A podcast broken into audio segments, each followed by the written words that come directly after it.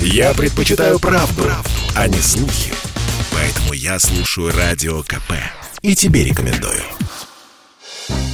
Суд оштрафовал блогера Юрия Дудя на 100 тысяч рублей за пропаганду наркотиков. Он сам на судебное заседание не явился. Адвокат Дудя Ильнур Шарапов заявил, что блогер обжалует этот штраф. Дело о пропаганде наркотиков в отношении блогера завели 10 июня. Екатерина Мизулина, глава Лиги безопасного интернета и дочь сенатора Елена Мизулиной заявила, что экспертиза нашла пропаганду запрещенных веществ в двух интервью с блогером Иван Гаем и рэпером Моргенштерном. Увидели конкретную пропаганду пропаганду, направленную, может быть, отчасти даже на попытку некой легализации употребления наркотических средств. Увидели, в общем, э, и ту информацию, если ее достаточно долго слушать, то можно сделать э, совершенно неправильные выводы о том, что именно э, блогер, с которым он общается, и сам Дудь рекламирует каким-то образом употребление наркотиков.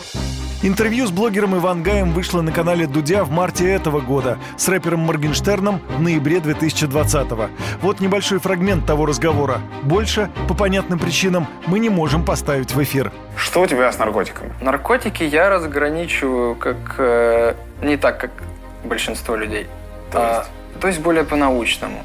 То есть наркотик, по определению в Википедии, это то, что вредно, вызывает зависимость и не имеет медицинского показания. Кофе, по-моему, тогда наркотик, алкоголь тогда наркотик, никотин тогда наркотик. Ролики Дудя для суда анализировал Калужский центр судебной экспертизы. В решении Зузинского суда Москвы говорится, что коммуникативная цель Дудя в интервью с Ивангаем и Моргенштерном является в освещении их опыта употребления наркотических средств, информирование адресата об их взглядах на наркотические средства.